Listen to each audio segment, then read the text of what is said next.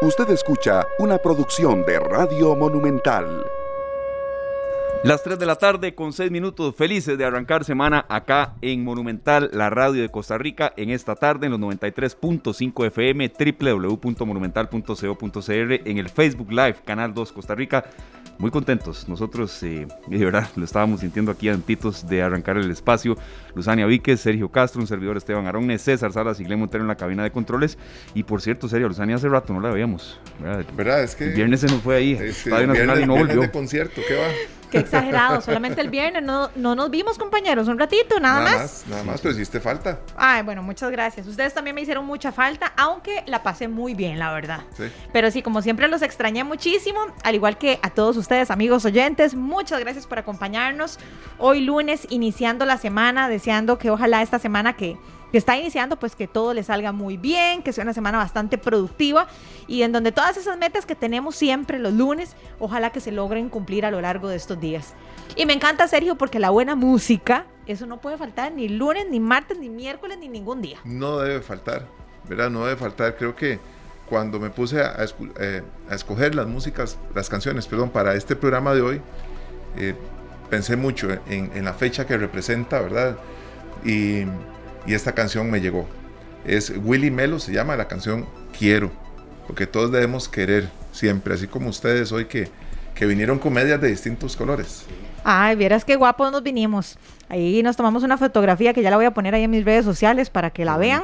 Ahí Esteban muy formal con su corbata, pero con medias diferentes. Sí, sí, de verdad que em, ese eh, el llamado al que nos unimos acá en esta tarde 21 de marzo, Día Internacional del Síndrome de Down. Y así es como, como se celebra y como se dice la nomenclatura correcta, la, la a ver, eh, eh, el nombre de la, de el nombre correcto, usted lo ha dicho, Luzania, así, porque a veces, em, bueno, hay alteraciones que nosotros los comunicadores cometemos y se nos señalan y hay que hacerlo. Es el Día Internacional del Síndrome de Down. Y sí, este detalle de las medias de, ha sido tendencia, ha sido tendencia y me parece muy bien pero que también vaya ligado de acciones concretas. Y es por eso que será nuestro tema de arranque, un tema muy humano, compañeros, porque eh, de verdad esta población ya no quiere más eh, y se lo digo porque así ha sido en la preparación del programa, que hemos conversado con la gente, no quiere más el estigma del pobrecito, de, de hágame el favor de darme trabajo. No, no, no, ya esto quedó atrás, quedó totalmente en el olvido. Así es, es una condición eh, genética, pero todos merecemos las mismas oportunidades. De hecho, que hoy es un día definido por la Asamblea General de las Naciones Unidas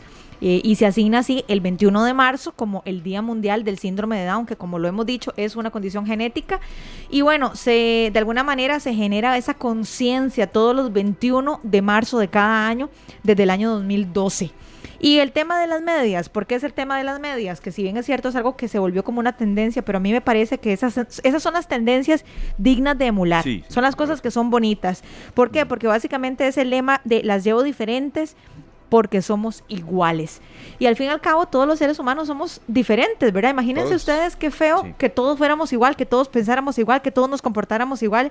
Justamente en la diferencia, en la diversidad, radica el éxito de las familias, de los amigos, de los emprendimientos, eh, de cualquier equipo de trabajo. Entonces, de verdad que hoy vamos a generar conciencia y vamos a aprender juntos de este día tan especial. Imagínense ustedes que puedo darles el ejemplo de mi hermano Oscar y yo, que somos físicamente muy parecidos, nos confunden a diario, a diario, o sea, no hay un día en que nosotros no nos confundan y, somos dos personas completamente distintas. Maravillosamente distintas. Maravillosamente distintas. Esto que, que esta canción de eh, Dice, quiero que valores, quiero que me quieras, quiero que me incluyas pero a tu manera. Quiero darte amor, quiero darte vida. No soy algo extraño y tú lo puedes comprobar. Canciones así y mensajes así de verdad que nos, nos llegan al alma. Sí, de verdad que sí. Y, y yo creo que, que, este tipo de fechas no pueden pasar desapercibidas. Entre tanto que estamos viviendo, eh, bueno, rezago todavía de, tema de pandemia, la segunda ronda electoral, que será tema de esta tarde también, con distintos enfoques, lo que está pasando en Ucrania, el precio de la gasolina que nos, de verdad nos, asusta. Pero este tipo de temas, no, pueden pasar desapercibidos porque eh, hay gente eh, que sufren las minorías y todavía hay situaciones que deben mejorarse. Han habido cambios, sí, pero a veces sentimos que son muy lentos y en estas jornadas es cuando más hay que aprovechar. Completamente de acuerdo. Yo creo que es responsabilidad de todas las personas y creo que aún más de, nosotros como comunicadores, ¿verdad?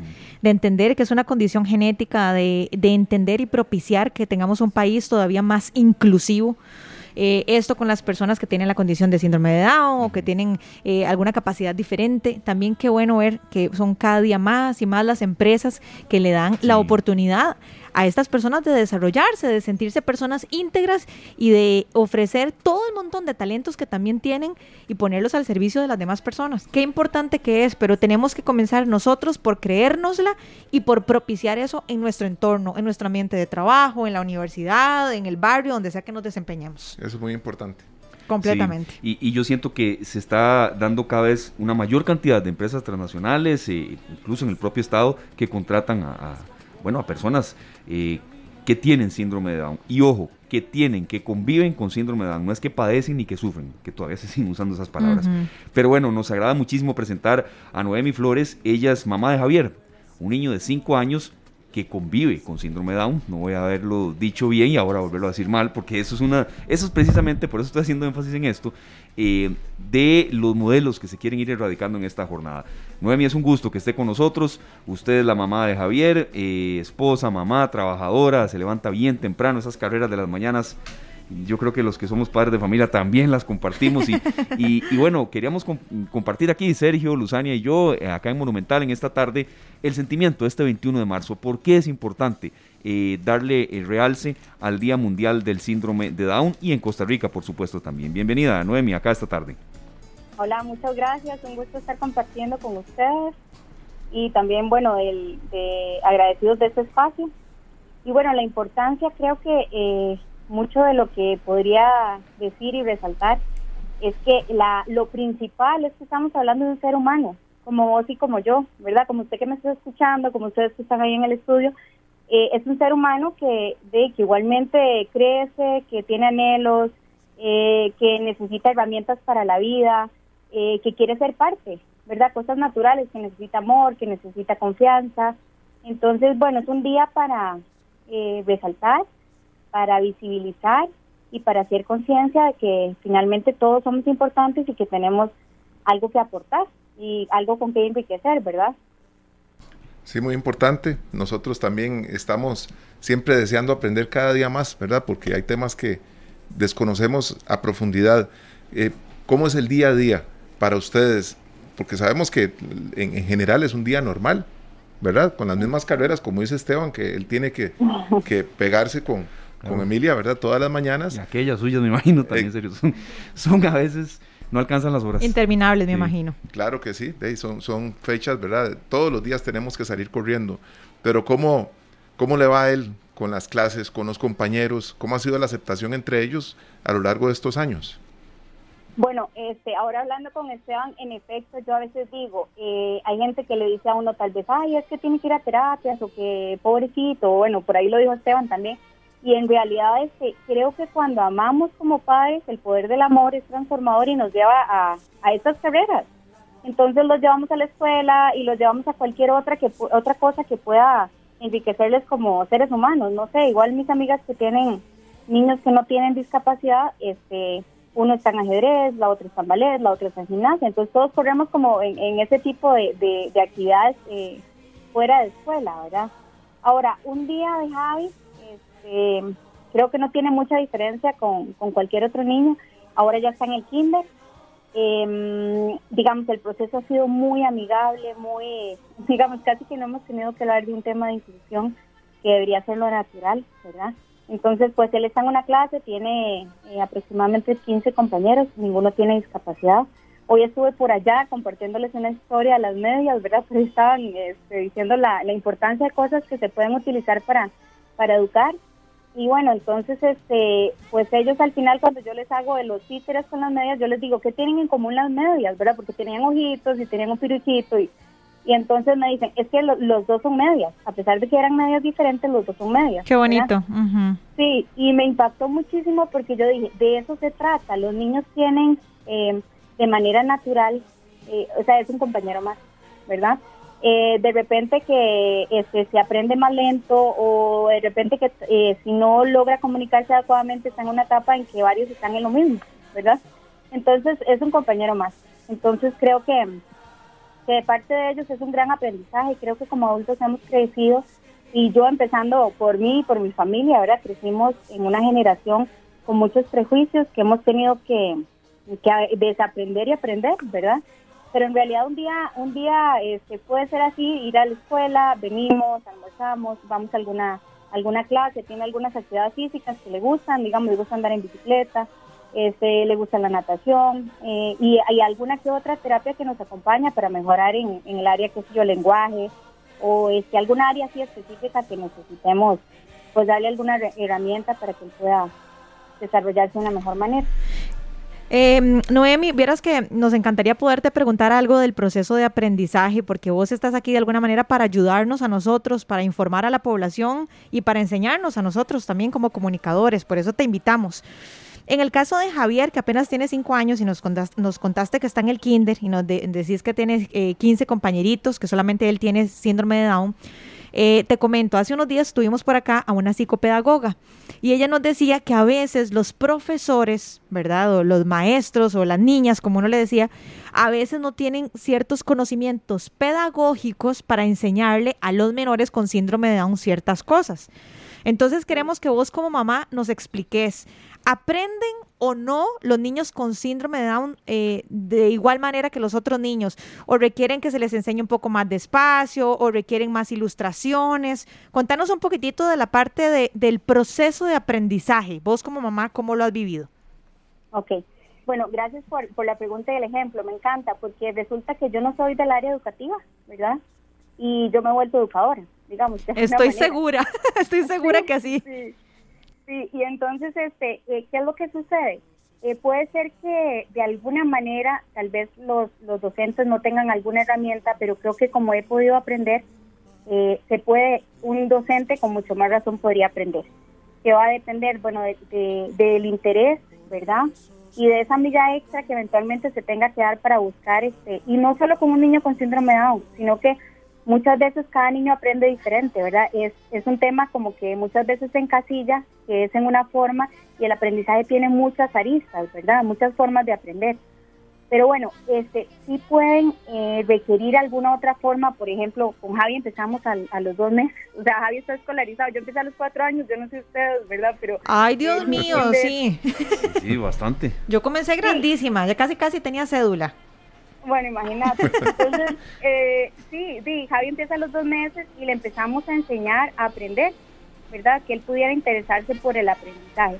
Entonces, sí, son, sí es importante darles algunas herramientas y eventualmente si, de, si el profesional no sabe cómo eh, enseñar o cómo abordar alguna situación, pues hay también especialistas que pueden colaborar, ¿verdad? Eh, pero en general creo que también va a depender de esa de esa actitud, de qué pasaría si fuera su hijo, ¿qué haría usted? Claro. ¿Verdad? ¿Qué haría usted como docente? Porque yo ahora digo, yo soy del área de números, ¿verdad? O sea, yo me formé en contabilidad, en asesoría en impuestos, entonces no sabía nada de este tema, pero sin embargo, eh, hay formas, hay formas. Bueno, ¿qué es lo que le interesa al niño? Entonces, bueno, este, estamos de pequeños, el asunto es que él está con el tema de los carritos y con el tema de las bicis, bueno, entonces vamos a contar carritos y bicis para reforzar el tema del conteo de números. Entonces creo que mucho es este tener esa asistencia profesional, claro que sí, en los casos que se requieran, porque hay casos de casos, ¿verdad? Y conforme van creciendo, también este, pueden requerir de, de, apoyos y tal vez en esto eh, de transformaciones de mm, ajustes razonables en, sus clases, en sus materias, ¿verdad? Porque tal vez entonces les voy a poner, les voy a poner un ejemplo simple, que tal vez los, en general los niños copian 10 oraciones, pero el niño con síndrome de va a copiar 5 ¿verdad? Pero siempre va a ir avanzando. Se busca esos ajustes para que el niño siga avanzando y que pueda este, seguir aprendiendo siempre a su ritmo y con estos ajustes que les, que les eh, comento, que son por, eh, por ley, o sea, tienen derecho a que se les hagan para que ellos puedan seguir eh, avanzando, ¿verdad? Claro, Noemi, usted decía ahora algo muy importante que deberíamos de, aplicarlo todos, que es aprender a aprender o enseñarle a los niños a aprender, ¿verdad? Porque muchas veces nosotros no no tenemos esa habilidad de estar aprendiendo constantemente. De todo esto que va, que va viendo eh, Javier, ¿qué le encanta a él? ¿Qué le encanta que aprender? Sí. Quiero que, eh, bueno, de pequeño hemos como eh, identificado y aplicado un tema de aprender por juego, ¿verdad? Que es como el aprendizaje lúdico. Entonces, desde pequeño todo lo hemos hecho con juegos y, digamos, eh, por supuesto, los contenidos van a ir cambiando y todo, ¿verdad? Hay que, ir, hay que ir viendo cómo evolucionamos con eso, ¿verdad? Pero creo que a él le ha interesado aprender porque mm, se han vuelto aprendizajes significativos, ¿verdad? Em, también los profesionales que nos han eh, acompañado eh, nos han dado como estrategias para, para, para que eso se dé, pero de manera natural en él creo que hay este, mm, un deleite cuando se le presentan cosas que para él sean eh, significativas, ¿verdad? Por decirte algo, cuando estaba un poco más pequeño, entonces íbamos al parque y el tema era, bueno, eh, juguemos con las hojas, ¿verdad? Pero entonces, bueno, contame una cosa, ¿cuál es la hoja grande y cuál es la hoja pequeña? ¿Verdad? Entonces se vuelven cuestiones eh, que significan algo en la vida, que tocó textura, que estamos en la naturaleza. Que... Entonces creo que, que ese deseo de aprender va muy de la mano de esto, que se han buscado cosas que a él interesan y que, sean, que, que, sean que han sido como parte de, cosas que, en las que se deleita, ¿verdad? Claro, doña Noemi, en, en materia de, de, avances, de, equidad, ¿usted siente que, que la sociedad ha, ha, crecido en esto? Es decir, hay más conciencia, porque eh, uno quisiera que sí, está bien, me han dicho un poco en eso por el tema de las medias, sí, es que precioso, perfecto, pero que junto a que subamos todos en nuestras redes sociales las medias, también de verdad apliquemos eso. De nada sirve un patrono que suba sus medias distintas y después no quiera contratar a alguien porque sabe que tiene un hijo con síndrome Down. Tal vez tan enfático no, pero sí ha sucedido de casos en los que cuando un padre cuenta eso, bueno, hay ciertos peros también a la hora de contratar a un padre de familia, porque se cree todavía que la cosa es totalmente distinta, que va a tener que pedir permisos. Me refiero un poco a eso, así, así creen que la conciencia ha ido creciendo. Yo creo que de manera principal en las familias que tienen personas con síndrome Down, ¿verdad? Porque, digamos, creo que muchas, no, no, no puedo decir que en todas, pero muchas familias ya se empieza a ver eh, posibilidades en las personas con síndrome de Down. Entonces, a partir de que usted tiene confianza en un hijo y le empieza a dar posibilidades, se abre, se abre un mundo, ¿verdad? De, de, otras oportunidades eh, que los van a beneficiar. Entonces, creo que las familias sí estamos cambiando. Que ya no queremos andar al niño de la mano, que hay un momento de andarlo en la mano, pero ya después, bueno, camina la paz. Y ya después va a ser, vaya en bus al lugar donde tenga que, dirigirse, ¿verdad? Entonces, creo que muchas familias estamos con esa visión. Tal vez hay otras que, de que necesitamos aprender, ¿verdad? Eh, en general, por ejemplo, lo que se habla de educación, se siguen dando temas de de docentes que dicen que no están capacitados para, em, de cualquier otro tema, digamos, de, no, no sé si, si está bien utilizar de alguna justificación para que el niño no ingrese, ¿verdad?, al, centro educativo.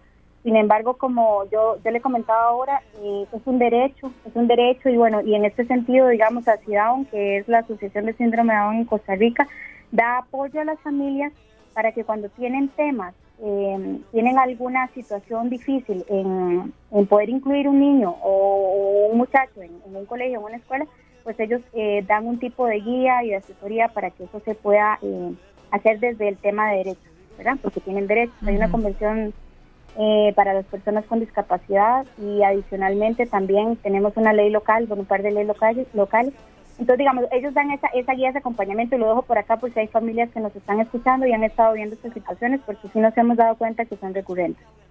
Igualmente en la página de Aciadón hay varias, hay varios este, lives eh, alrededor de este tema. En lo que es la parte, digamos, de inclusión laboral, un día eso me hizo gracia porque vi un post, ¿verdad? Que decía que venía un empleado y le decía a su jefe, me acabo de dar cuenta que es que entró una persona, una persona a trabajar nueva, pero tiene discapacidad bueno, decimos discapacidad cognitiva o tiene síndrome de Down, ¿qué hago? Entonces el jefe le dice, vaya, salúdelo y dele la bienvenida, como lo haría con cualquier otro. Qué bueno. ¿Verdad? Sí, entonces, bueno, y en el caso de, de, la parte de contratación, ¿verdad? Este, pues está la otra asociación que es Yo Puedo y Vos, ellos se encargan de, de hacer toda esa gestión, ¿verdad? De preparar el ambiente, de de este, apoyar a la compañía para que se den las inclusiones. Sin embargo, digamos, a pesar de los logros que han habido, siempre nos hace mucha, o sea, nos hace falta mucho camino. Y yo en ese sentido siempre llamo como a, a la conciencia individual, desde donde usted está, qué está haciendo para que una persona con discapacidad eh, pueda formar parte, porque la discapacidad finalmente es la persona que tiene la condición más las barreras, ya sean físicas o de actitud que ponemos los demás que no tenemos eh, discapacidad. Entonces es una responsabilidad de todos, ¿verdad? De absolutamente todos, por supuesto. Noemi, yo me quiero ir unos años atrás. Yo quiero que, que, que ojalá nos abra su corazón y nos cuente cómo fue su experiencia y la de su esposo cuando se dieron cuenta que iban a ser papás de un niño de un niño con síndrome de Down. Y se lo pregunto, si bien es cierto es una pregunta un poco personal, pero yo sé que nosotros eh, nos escuchan miles de personas, cientos de personas, y en este momento alguna mamá y algún papá pueda estar en esa misma situación. Entonces yo creo que las palabras que usted pueda compartir esta tarde pueden ser palabras muy edificantes para quien las esté necesitando. Entonces, que, nos abra un poco su corazón y que nos cuente cómo fue esa experiencia, si sintió miedo, si sintió susto, si sintió temor, o si desde el principio estuvo eh, así como la escuchamos hoy. Cuéntenos un poquitito. Ni parecida. Por lo menos en el, en el primer, ah, el primer eh, año y medio creo que, o sea, no podría ni siquiera haber, haberle dicho a Esteban, bueno, Esteban, sí, conversemos, claro, no. Ajá. bueno, me encanta la sinceridad, de eso se trata, somos humanos, muy bien. Sí, sí, sí y además de que, este, creo que uno nunca está, ah, bueno, vea, dentro de las posibilidades está que venga un niño con síndrome de Down. Y, ay, qué dicha, ojalá me toque ¿verdad? Eso no se da. A pesar de que hay personas que se le han acercado a uno, una, una señora una vez me dijo, ay, yo quería uno así.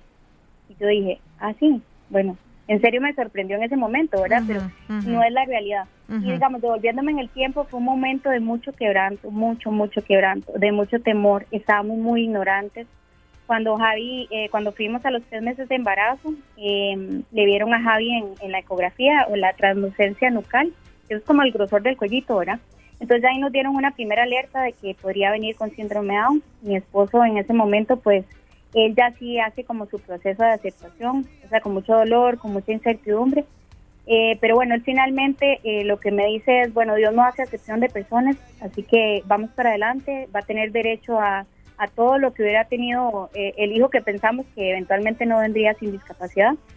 Y mm, bueno, yo en ese momento, por ahí contaba, yo dije, ay no, yo me voy a esperar. ¿Verdad? Yo seguía así como que, bueno, voy a orar y, entonces vamos a ver qué pasa. Este, diez días antes de que Javi nazca, em, ya me habían hecho una miosíntesis, entonces me toca ir a recoger el examen y claro, ya cuando lo recojo, eh, de leo, ¿verdad? Que viene con síndrome de Down. Eh, fue un momento de hielo total, de, de quebranto, o sea, yo decía, pero ¿cómo? Y, eso y también hasta uno se cuestiona, ¿verdad? ¿Y esto me está pasando a mí? Em, y bueno, después ya cuando ya yo vivo ahí, ya, ya empiezo como con un proceso de lo que llamamos luto. Ahora hay familias que no, que más bien tal vez era la situación tan difícil que donde les dicen que, que es este síndrome Down y que es compatible con la vida, pues fue una alegría. En nuestro caso no teníamos otro diagnóstico, entonces pues sí, sí lo vimos con mucho dolor y tristeza.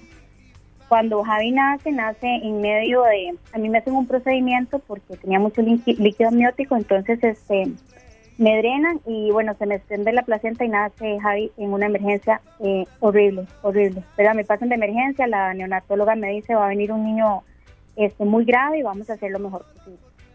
A partir de ese momento, eh, entonces como que de al final Dios se encarga de transformarle a uno y ponerle los ojos en lo más importante, que era de verdad pedir por su vida y pedirle que nos dejara disfrutarlo.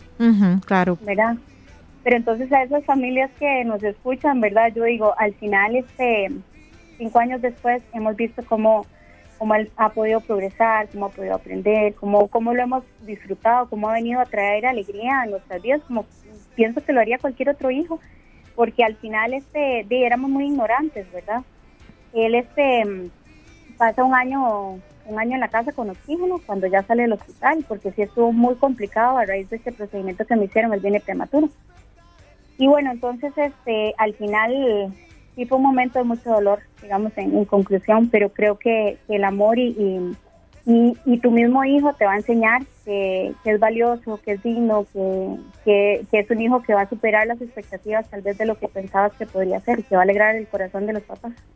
Claro, aquí estamos viendo la imagen de Javier y se ve fogoso. Ya los conocimos, sí. Es medio, es medio terremotín, es medio terremotín. Se ve terremotín. Mm, vieras que eh, en general es muy tranquilo, si es muy activo, digamos, la parte de actividad física, es, este, le encanta de lo que les decía, digamos, todo lo que sea ir a caminar, ir a andar en bici, este, todo lo que sea actividad física le encanta, pero también tiene sus momentos de tranquilidad de sentarse a aprender y a escuchar, como cualquier niño en esta etapa, ¿verdad? Este, yo les decía eh, ayer a unas familias que el tema del angelito, que yo, ah, sí, se lo voy a dejar un día, ¿verdad? Porque entonces eh, le dicen le dice, no le echa agua al perro, él, sí, le echa agua al perro, como cualquier niño para ver cómo reacciona el perro, ¿verdad? Pero este, eh, en general es muy llevadero, es muy llevadero. Y también ahí aprovecho, ¿verdad? Porque cada niño depende de los genes de sus papás y del ambiente, el entorno. Entonces, no, hay muchas veces este, le dicen a uno, ay, es que son, son muy agresivos, ay, son súper amorosos usted como familia les va a enseñar los valores y cómo, cómo se tienen que comportar con respecto a la demás gente, ¿verdad? Entonces creo que van a ser muy únicos, como cualquiera uno de nosotros, ¿verdad? En cuanto a cómo van aprendiendo y se van desarrollando y relacionándose con la gente, ¿verdad? Perfecto, Noemi, ya para, para ir cerrando aquí con algunas reflexiones que tenemos también ya, ya para ir terminando, eh, Sergio Luzania y yo, comentemos un poquito de ACIDOWN, ¿verdad? La asociación eh, que en Costa Rica eh, evidentemente es no gubernamental, pero que, lucha, que busca inclusión y me, encantó el, lema también de los últimos años, de los últimos meses, eh, principalmente empoderamiento e inclusión, ¿verdad? Hacia una sociedad más igual. Ok, sí, en efecto, digamos, el, como el hashtag, ¿verdad? Este, de este año es soy parte del cambio, por eso les decía que es de una forma personal, ¿verdad? Y pues hacia un ha venido Em, luchando, ¿verdad? Dando, tiene varios eh, ejes de acción.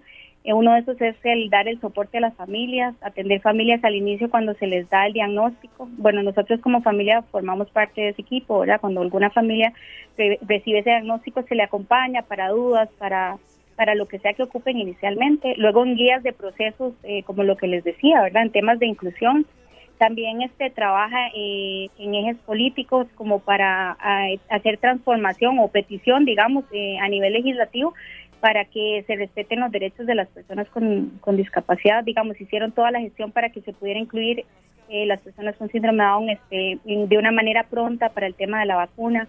Adicionalmente, también están han estado gestionando porque, bueno, las personas con síndrome de Down tienen un envejecimiento prematuro entonces también el tema de pensión y que puedan disfrutar como adulto mayor a partir de esa edad que está comprobado, comprobado científicamente. Entonces, bueno, ellos hacen toda esta gestión y toda la parte educativa también, digamos, en el en el Facebook de Aciadón ahora tiene también este, una página, ¿verdad? Entonces este, ahí pueden encontrar diversos temas informativos con profesionales este, que, que, dan ese tipo de, de, de soportes, de charlas. Entonces, bueno, ellos hacen una labor eh, increíble.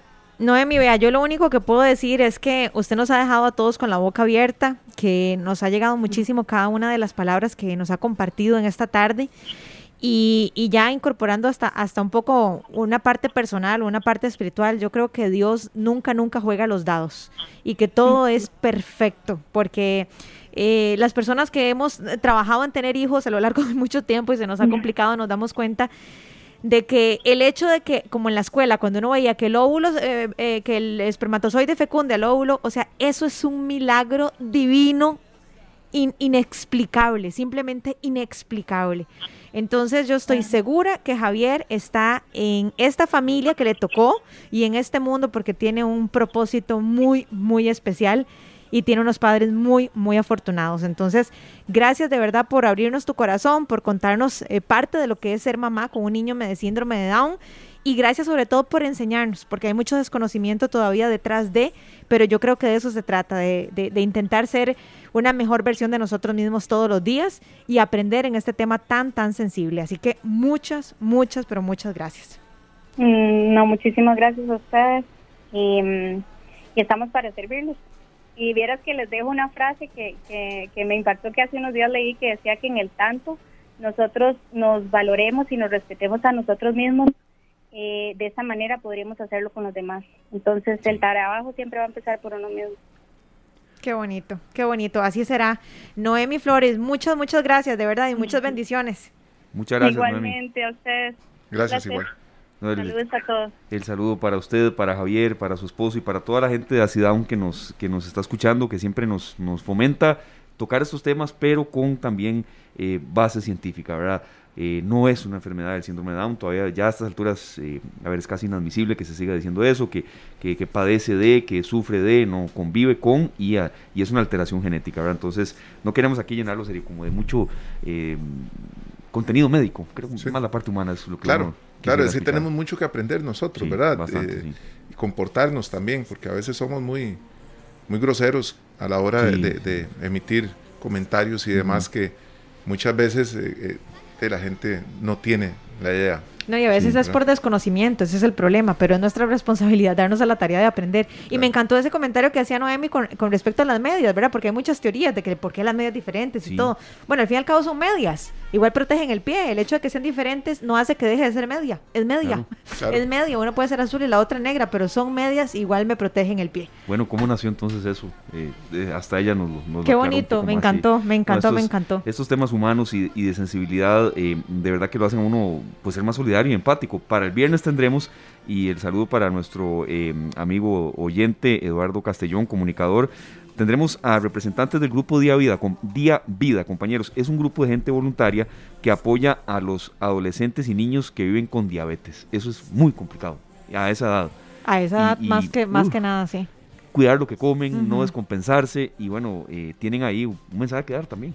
Por supuesto, vamos a darles entonces un espacio. Va, va, a funcionar este programa como una vitrina para que ellos expongan también a todo lo que se enfrentan y lo que deben hacer. Claro. así es. No serio, usted nos dice con qué nos vamos a la pausa en un programa cargado de humanismo en esta parte inicial. Bueno, ahora, ahora que, eh, que Pablo ya nos está acompañando, este, yo, yo, tengo un compromiso muy grande porque él es igual de fiebre que yo con la música, ¿verdad? Véngase, Paul, vea, ahí está Paul, vea, qué guapo. ¿Cómo, le va, Paul? Qué lindas medias. Ah, esas medias me encantan a mí. Sí, también anda con medias diferentes. También ando con medias melómanos. diferentes. A ver, ¿qué, qué, qué, ahora sí, ¿qué pasó? No, no, es que realmente eh, Paul tiene la misma afinidad por la música que tengo yo, ¿verdad? De, agarrar la música de un artista, escudriñarla y demás. Me encontré una canción lindísima de Franco De Vita eh, y aquí la interpreta al lado de Carlos Rivera. Entonces, una canción como para Javier, ¿verdad? Que dice: Si me dieran a elegir una vez más, te elegiría sin pensarlo. Porque no hay nada que pensar.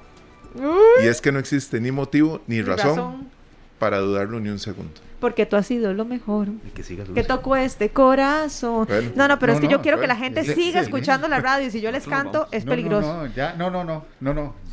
quédate, quédate, quédate. No, el problema es si nosotros el resto cantamos. Ahí sí que. Nos vamos con esta canción entonces, serio. Ya venimos con Paula entonces. ¿Tú de qué vas? Las 3 con 44 minutos, compañeros, les damos la, bienvenida a todos los que, bueno, se están conectando con nosotros acá en esta tarde y también ya en cabina al director de Noticias Monumental, don Polo Ulloa, que viene hoy con un tema, compañeros, que de verdad ha generado dudas en la gente. Ha sido un verano muy raro, una estación seca poco atípica. Muy atípica. Eh, hola, Paul, qué gusto otra vez tenerte por acá. Gracias, compañeros. Bueno, eh, eh, nos hemos hecho esa pregunta y por eso ya está con nosotros, porque yo sé que estamos contra el tiempo, contra el tiempo de don Rodrigo Castro, él es profesor de física e investigador de la Universidad de Costa Rica. Don Rodrigo, muy buenas tardes y gracias por atendernos aquí en esta tarde. Eh, don Rodrigo, usted eh, en el Centro de Investigaciones Geofísicas de la Universidad de Costa Rica se detectó lo que han llamado la oscilación antártica. Tal vez si nos explica un poquito qué es eso y en palabras un poquito simples, ¿qué efecto tiene sobre nuestro país? Eh, bueno, primeramente muchas gracias por el, espacio.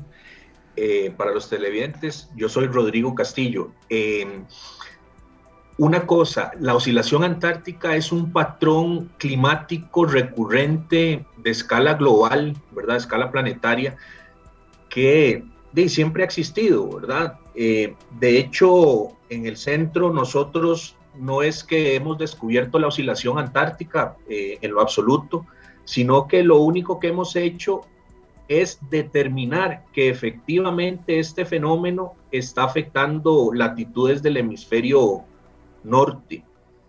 Eh, por lo general, en escala interanual, ¿verdad? Existen tres grandes eh, oscilaciones que, prácticamente, que prácticamente son las que gobiernan eh, las distribuciones de precipitación en todo el globo. Una se encuentra en el trópico, es conocida como el Niño Oscilación del Sur, y existen dos colocadas en cada uno de los casquetes polares, tanto del norte como del sur, conocidas como la oscilación ártica y la oscilación antártica.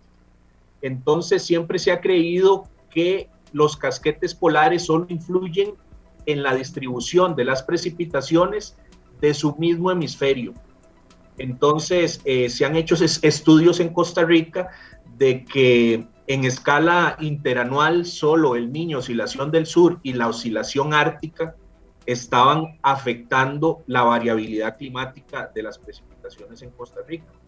En un trabajo pionero que yo hice en el 2019, determiné que la oscilación antártica tiene eh, la suficiente eh, eh, señal, ¿verdad?, para poder propagarse desde el hemisferio sur hasta el hemisferio norte, impactando en la circulación que lleva humedad a la región de Mesoamérica ese trabajo no me daba a mí la posibilidad de caracterizar de una manera detallada lo que ocurría en Costa Rica, entonces me di a la tarea de, buscar datos que tuvieran resoluciones más finas que me, que me pudieran a mí dar la, eh, efectivamente lo que estaba pasando sobre el territorio nacional. Entonces yo usé estaciones meteorológicas en superficie, datos de estimación pluvial de satélite y los mismos eh, modelos de circulación atmosférica con una eh, em, eh, rejilla o una em, resolución lo suficientemente fina para poder caracterizar lo que estaba pasando en Costa Rica.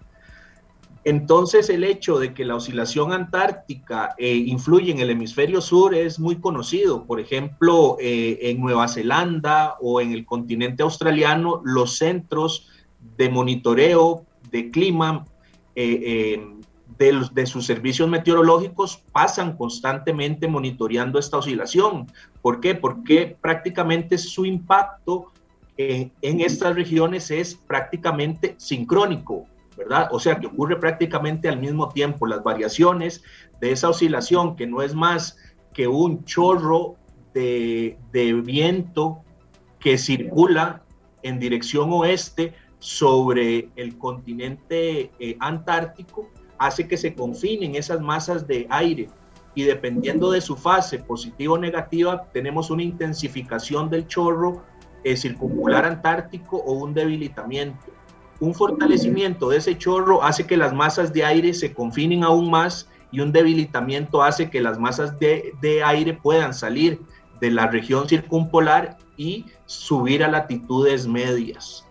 Entonces, para las regiones que están cerca de la Antártica, por ejemplo, Chile, eh, eh, Argentina, eh, Australia, Nueva Zelanda, como mencioné, de es un em, más frecuente de teleconexión que le ayuda a ellos a poder determinar cómo va a estar el tiempo en esas regiones.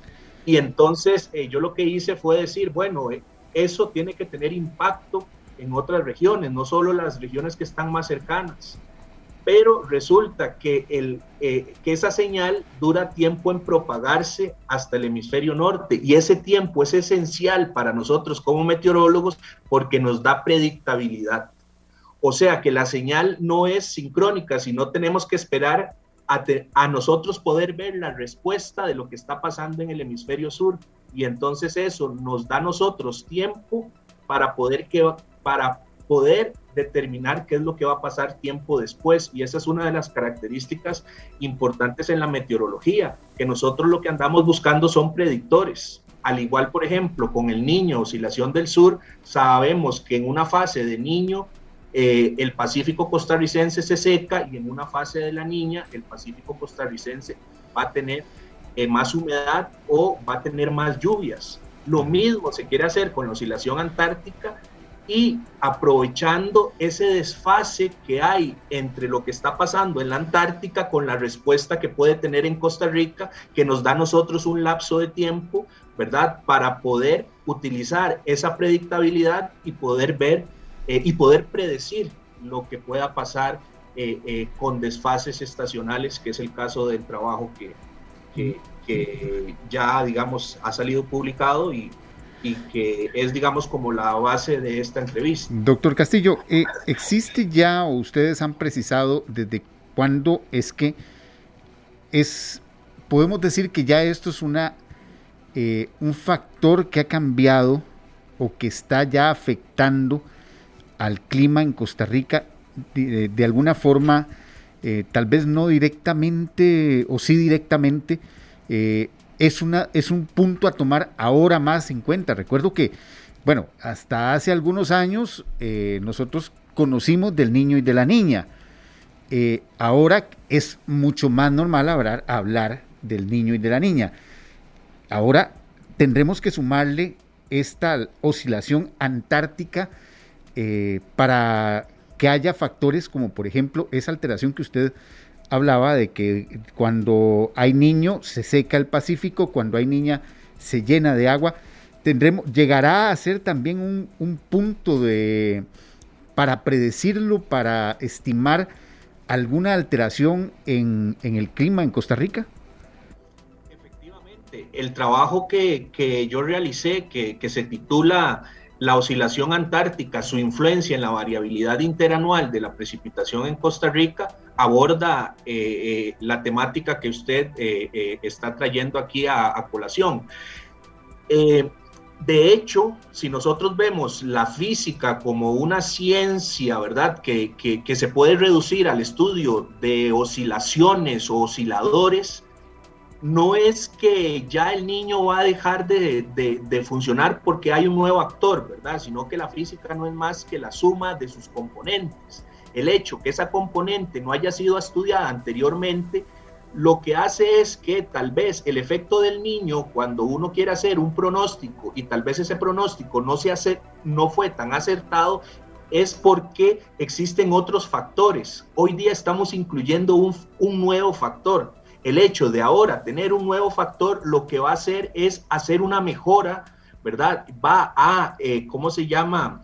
Eh, eh, a mejorar los pronósticos, dado que se está considerando un nuevo actor en esa dinámica que antes creíamos que solo se debía a un factor en particular. Ahora tenemos otro. Nada más que esto es bastante novedoso. Y eh, eh, ese desfase que nosotros eh, encontramos es sumamente relevante. Por ejemplo, en septiembre, octubre y noviembre, que es cuando tenemos en la vertiente pacífica el pico de precipitación, existe un punto caliente que está asociado a la oscilación antártica, que es el Pacífico Sur. De hecho, si uno ve el Pacífico Sur en la región de Corcovado, ahí hay demasiada biodiversidad y se sabe que es una zona muy lluviosa. Entonces, en ese trabajo, al yo encontrar una correlación positiva, yo sé que si yo mido el índice y veo que hay una fase positiva de la oscilación antártica en junio, julio y agosto, puedo determinar que las precipitaciones en septiembre, octubre y noviembre en esa región en específico del Pacífico Sur se van a intensificar. Y si la oscilación antártica está en una fase negativa, entonces yo puedo decir que las precipitaciones en ese periodo estacional van a disminuir. Y también pasa en la época seca, que es en diciembre, enero y febrero. Cuando uno habla de la época seca puede decir que va a ser más seco de lo normal o, o que tal vez pueden haber lluvias debido a, la influencia que tiene este fenómeno de gran escala. Y eso es muy importante porque, por ejemplo, si usted mide el índice en septiembre, octubre y noviembre, usted podría decir qué es lo que va a pasar en diciembre, enero y febrero. Y usted dice, pero ¿para qué es importante medir qué es lo que va a pasar en diciembre, enero y febrero si es una época seca donde no llueve? Bueno, sí es importante porque, por ejemplo, el Instituto Costarricense de Electricidad tiene embalses entonces, la época lluviosa de Costa Rica es en septiembre, octubre y noviembre. Si el embalse se llena y, los, y, las personas de las represas toman previsiones pensando que la época seca no va a ser tan fuerte, entonces pueden vaciar los niveles de agua, ¿verdad? Y si les viene una época seca muy fuerte, entonces la generación de energía eléctrica se va a ver afectada. Entonces, todas esas cosas tienen relevancia para la toma de decisiones, tanto para el turismo, la agricultura, la seguridad alimentaria y la, y la generación de energía hidroeléctrica. Y todo eso está, ¿cómo se llama?, eh, totalmente caracterizado en el trabajo del cual yo les estoy hablando. Incluso eh, esos periodos que les digo, existe otro, que es el de junio, julio y agosto, donde también se determinó una correlación, pero que es negativa. Y en junio, julio y agosto existe lo que se conoce como el veranillo de San Juan o la canícula. Y eh, ese periodo hay una, hay una reducción de las precipitaciones. Entonces, la influencia de la oscilación antártica podría intensificar esa reducción de las precipitaciones o las podría aumentar. Entonces, ese carácter predictivo de, predictabilidad es lo que eh, em, hace que ese trabajo sea notorio, ¿verdad? Don Rodrigo. de, sumarle el niño, le sumamos este otro aporte y entonces hacemos un pronóstico más robusto de lo que puede estar pasando en Costa Rica. Sí, señor. No, Rodrigo, le, le, agradecemos de verdad de todos estos temas que, tienen muchísimo interés humano y toma de decisiones. Le saluda Esteban Aronne del equipo de esta tarde también. Casi que lo felicitamos porque el 23 de marzo es el Día Mundial de la Meteorología. Eh, estamos a dos días y siempre en, en, ese mm, momento el Instituto Meteorológico Nacional anuncia alguna serie de previsiones, de proyecciones que por cierto cada vez son más fidedignas. Yo quería consultarle, ¿podemos pronosticar algo sobre el tema de la temporada de huracanes que ha sido un poco benévola, por dicha, en último año, últimos dos años? Mm, ¿Así se acierta algún tipo de pronóstico en cuanto a esto, este, don Rodrigo? Sí, digamos, si lo queremos relacionar con la oscilación antártica, como este tema es apenas tan novedoso, el, el trabajo está totalmente focalizado en el transporte de humedad y al haber mayor humedad existe mayor precipitación. ¿Verdad? No se ha hecho un análisis de correlaciones entre la incidencia de huracanes con la oscilación antártica, a diferencia de que sí se ha hecho con el niño oscilación del sur, ¿verdad? Eso, eh, este trabajo lo que abre ahora es un, eh, ¿cómo se llama? Un nuevo sendero, una nueva línea de investigación en la cual de nosotros tenemos que seguir explorando, ¿verdad? Para poder dar respuesta a todas esas cosas que ustedes quieren saber entonces no se cierra la posibilidad, ¿verdad? De que exista relación entre la oscilación antártica con las temporadas de huracanes, porque sí se sabe que influye en la temperatura superficial del océano. Pero yo como científico no me puedo aventurar a decirle sí, sí existe cuando no lo he medido, ¿verdad? Pero la línea queda abierta. Pero, como le digo, efectivamente, con el niño si se sabe, por ejemplo, si nosotros entramos ahora en una niña, sabemos que la temporada de huracanes va a ser más numerosa de si se posicionara un niño, ¿verdad? Eh, el único tema con este trabajo de la oscilación antártica es que no se encontró correlación en, en este periodo en el que estamos, que es el inicio de la temporada lluviosa, que es marzo, abril y mayo fue el único periodo que no está relacionado con la oscilación antártica. Los otros, eh, las otras estaciones sí están correlacionadas. Entonces, el valor predictivo que nos da a nosotros la oscilación antártica es para nueve meses de los doce meses que tiene el año. Entonces, para el caso de determinar cómo va a ser el inicio de la temporada lluviosa en Costa Rica, hay que ver otros factores y esto tiene que ver con que en diciembre y enero existe una ausencia del vórtice polar o ese chorro circumpolar en la Antártica y en los meses de febrero y marzo existe una atenuación. Entonces la señal es tan débil que no le permite propagarse hasta llegar hasta el hemisferio norte, a diferencia de los otros meses en los que esa señal es lo suficientemente fuerte para afectar latitudes que se encuentran en la región tropical del hemisferio norte.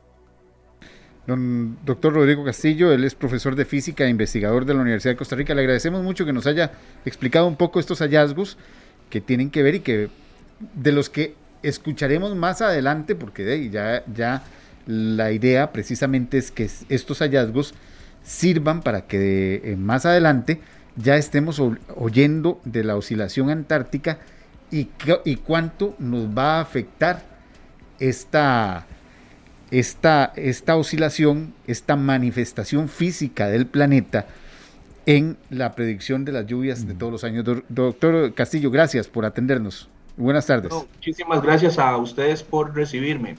Que estén bien. Gracias, igual. Así, eh, compañeros, podríamos tener más explicaciones. La idea es que eh, en un futuro, así como dentro de muy pocos días el Instituto Meteorológico Nacional va a anunciar cuál es su previsión de la estación lluviosa, bueno, porque se han basado en el niño, en la niña, bueno, ahora eh, es posible que con base en este estudio tomen tomen otro tipo de o tomen mayor precisión. La idea es precisamente lo que dice el, decía el doctor Castillo, que se abra un parámetro más y que ayude a precisar mejor las condiciones de, o las predicciones del clima para todo un año, para un, para un periodo. Eh, recordemos que a nosotros, en realidad, nuestros microclimas nos afectan y nos, los debemos tomar en cuenta para la agricultura, para el turismo, para la generación eléctrica, para hay muchos, y, que, y, que, tomemos decisiones desde limpieza de canoas hasta ya cosas más exacto, fuertes. tomar decisiones tanto dentro de nuestra casa, por ejemplo, a niveles de la Comisión Nacional de Emergencias. Es que eh, eh, llama mucho la atención. Es que es algo que puede trascender, porque como puede ser una simple llovizna, puede que estemos hablando de una fuerte lluvia y que haya que, que, que, o que nos invite a tomar las medidas pertinentes. Pero sin lugar a dudas, lo que ha ocurrido este año ha sido totalmente atípico, ¿verdad? Un año muy frío, lleno de vientos y además con mucha lluvia ahora en el mes de marzo. Bueno, imagínense. Tengo otros temas ahí que, quería compartir con ustedes. Primero, el Tribunal Supremo de Elecciones le recordó a los patronos que para este 3 de abril, eh, si usted trabaja el domingo, tiene que darle eh, tiempo a su empleado, a los empleados, para que puedan ir a votar en esta segunda ronda electoral.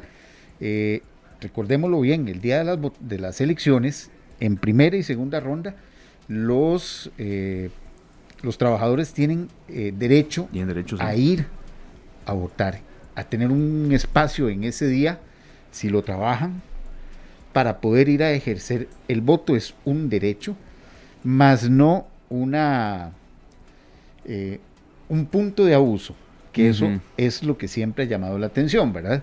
Por supuesto no es para que usted se pierda todo el día. Claro. yo decía como de abuso, sí, claro, sí, tampoco es que hubiera a votar y entonces me, perdí 12 horas. Exactamente. Sí, sí, pero, entonces, pero sí. Eso, eso puede pasar. Pero eso, eso ha pasado. Y también el tribunal ya anunció que finalizó el proceso de distribución de las papeletas que serán utilizados eh, en, este, en, estos, eh, en estas elecciones. Son 3.5 millones de electores. Recordemos que se utiliza el eh, mismo padrón electoral de las elecciones del pasado 6 de febrero. Es el mismo padrón electoral. Eh, son exactamente las mismas eh, mesas receptoras de votos, salvo algún cambio que haya de última hora por alguna otra razón. Y también el tribunal ya anunció que ampliará el horario para la emisión de cédulas de identidad esto recordemos que también con vistas a estas elecciones del próximo 3 de abril, de una vez les invito, eh, con miras a esas elecciones, a que nos acompañen no solo ese día, el 3 de abril, sino que antes, el de mañana en ocho días, tenemos el debate. Sí, pues ya, el debate monumental. Ya se vio en redes sociales. Ay, ya lo ahora sí viene fuerza la, Ya el debate, ya estamos terminando los aspectos de producción de ese debate, que esperamos sea un debate Mm, uno de los debates más importantes y uno de los más vistos. Vamos a tener plataformas para verlo, no solo en los 93.5 de Radio Monumental, va a estar en nuestro Facebook, va a estar en el Facebook de Canal 2, va a ser transmitido por Canal 2 y Canal 11, eh, va a estar en lenguaje lesco, va a ser... Eh, eh, va a estar también en la plataforma de Facebook de Monumental, en la plataforma de Facebook de Repretel, en la plataforma de Facebook de la Universidad Latina de Costa Rica. Va, o sea, es uno de los, de los que se espera sea uno de los más vistos. Entonces el próximo martes 29 de marzo a las 11 de la mañana, transmisión desde las 10 y 45. Eh, con todo el previo de ese debate, más eh, análisis y posterior al debate también tendremos análisis de eh, lo que dijeron los dos candidatos, tanto don José María Figueres como don Rodrigo Chávez en este debate que estamos planeando que sea un debate de ideas, no un debate de solo para, atacarse. para, atacarse y darse No solo para atacarse, sino que la parte de la producción estamos planeando que sea un debate que le sirva a la gente para tomar su decisión. Recordemos que hace pocos días hablamos con la gente de la Universidad Nacional que la mayoría de los costarricenses estaban tomando su decisión con los debates. Sí. ¿O le parece si escuchamos la promo? Que aquí está, ah, totalmente lista. Usted manda. Démosle. Adelante, don Glenn. Costa Rica se prepara para elegir al presidente número 49 en su historia. José María Figueres. Un gobierno de puertas abiertas que estimule a la producción nacional. O Rodrigo Chávez. Yo los analizo como un momento en que la población de este país está preocupada. Uno de ellos liderará los destinos de la patria en los próximos cuatro años. Por eso, Noticias Monumental enfrenta a los dos candidatos en el debate presidencial para que usted tome una decisión informada. Monumental. Este martes 29 de marzo, a partir de las 10 y 45 de la mañana, desde el auditorio de la Universidad Latina de Costa Rica. Escuche el debate monumental a través de 93.5 FM, canales 11 y 2 y múltiples plataformas digitales. Radio Monumental. Como lo hacemos desde 1929. Una vez más, Monumental pone la política a su alcance. Ahí está, esa es nuestra promo que ya está eh, siendo transmitida de este debate que esperamos, esperamos le sirva a muchos oyentes para tomar su decisión, la decisión más importante de cara a este, este 3 de abril. El presidente número 49 es el que vamos a elegir este domingo 3 de abril, así que eh, no es jugando la decisión. Yo creo que, que ahora sí eh, la gente ya eh, está tomando más vigencia de que el calendario ya está marcando a que estamos a muy pocos días. Pero eso que ustedes dos comentaron y, que aquí con serio también lo hemos comentado, eh, que no sea tanto ataques ya esta última recta final, porque sí se ha visto demasiado y uno quiere escuchar un poco más de propuestas. A mí me alegra mucho porque está comprobado de que los debates ayudan a las personas que en este momento se encuentran indecisas a que tomen una decisión, porque yo he escuchado a personas, he tenido muchas personas cercanas que me dicen, no, es que ninguno de los dos es lo que yo quiero, entonces voy a votar nulo. Pero recordemos que es nuestra responsabilidad y si bien es cierto, el candidato que nosotros queremos de repente no está en esta contienda, es nuestra responsabilidad analizar las dos opciones, leer, eh, informarse, disfrutar de estos debates y tomar la mejor decisión, una decisión informada, pero sí ejercer nuestro derecho al voto, ojalá no con un nulo, ojalá dándole el, el voto a la persona que consideremos idónea para gobernar los próximos cuatro años. Así es. Les iba a comentar también de que eh, bueno, eh, los, la Asamblea Legislativa analizará esta semana las propuestas del gobierno para bajar el precio de los combustibles. Recordemos que se espera que a finales de esta semana, el viernes, la autoridad reguladora anuncie si aprueba o no este incremento, eh, este fuerte incremento de los combustibles de casi 100 colones por litro en, los, en las gasolinas y más de 100 colones por litro en el diésel. Es bueno, viernes de gasolina, a veces bien, bueno, a veces, uno lo bajonean. A veces a uno lo bajonean, pero eh, se espera que ya en estos días ya la Asamblea Legislativa comience a estudiar a ver si es viable hacer esta, esta, este parón que está pidiendo el, el gobierno.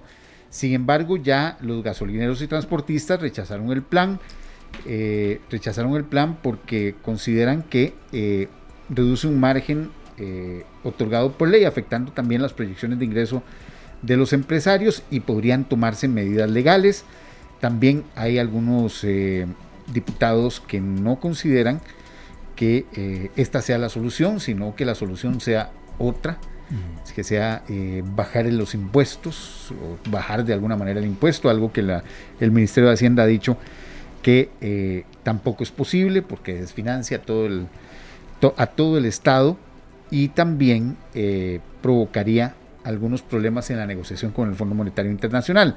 Así que esta semana incluso ya se estaría presentando una moción de vía rápida en el Congreso para que los diputados vean lo más rápido posible esta, este, este proyecto de ley, que ya tiene repercusiones en otras áreas. Por ejemplo, ya habíamos hablado de que el arroz la semana pasada aumentó su precio. los frijoles, todo lo que tenga que ver con el transporte ya está aumentando. Y una de esas aristas es la eh, lo que son los servicios de transporte de en plataformas.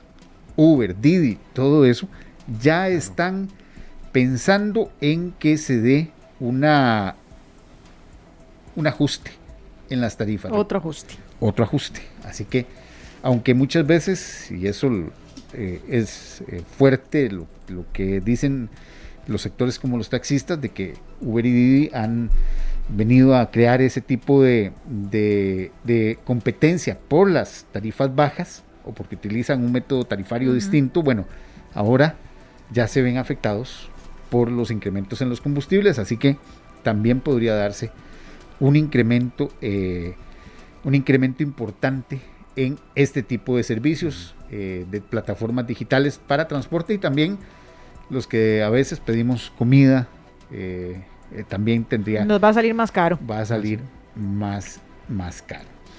Así de última hora, les cuento que la Fiscalía acaba de solicitar que el, hoy se está analizando la las medidas cautelares, una prórroga de las medidas cautelares para los dos empresarios que siguen eh, bajo prisión preventiva de las empresas MECO y eh, H. Solís. Eh, hace muy pocos minutos la Fiscalía solicitó que esta, que esta, que esta prórroga sea por seis meses más eso es lo que eh, se está, lo que está pidiendo la fiscalía, que eh, eh, los empresarios Carlos Cerdas y Melida Solís están pidiendo que los dos empresarios pasen seis meses más en prisión. Recordemos que ya llevan ocho desde que inició este proceso de del caso Cochinilla. Así que esa información que ya está en este momento en desarrollo eh, se está dando en este momento en los tribunales del segundo circuito judicial de San José. Son seis meses más que está pidiendo la fiscalía, eh, la fiscalía para estos dos empresarios que ya llevan ocho meses en prisión y con medidas y otros otro poco de grupo grande de, sospechosos que tienen medidas alternas o alternativas a la prisión que también les están estarían siendo prorrogadas. Esta prisión preventiva vence el próximo sábado y por lo tanto ya desde hoy se está sumando a esta, a esta, a esta audiencia. Y por último, eh, no, me puedo, no me puedo ir sin hablarles sobre lo que está pasando en Ucrania. Eh, un ataque muy fuerte, muy, muy fuerte, donde eh, se tuvo como blanco un centro comercial en Kiev. fue este lunes en la madrugada en, en Ucrania dejó al menos ocho muertos. Eh, los medios rusos eh, informan de que el ejército ruso consideraba que ahí se estaban almacenando armas. Eh, ahí, según parece, estaba sirviendo de refugio para un grupo de, personas. Sin embargo, destruyeron por completo ese, ese centro comercial y lo que se tiene como saldo hasta este momento es de ocho personas fallecidas. La situación sigue muy, muy tensa sin que hasta este momento se vislumbre una salida al conflicto. Qué lamentable. O sea, sí, porque este centro comercial, a eso iba mi pregunta, no está funcionando como un centro comercial, sino más bien como un centro de refugio y eh, de, igual manera lo... Muchos, muchos estarían funcionando como centros de refugio. Recordemos que hace unos días eh, se bombardeó un teatro que también servía de, refugio las, las versiones van y vienen. Para, los, para el ejército ruso había una bodega de armas. Para, para, los, para el resto era un punto hasta de refugio para algunas personas. Ya no funcionaba como centro comercial. Nada. O sea, no hay, comercio en este momento. No hay nada.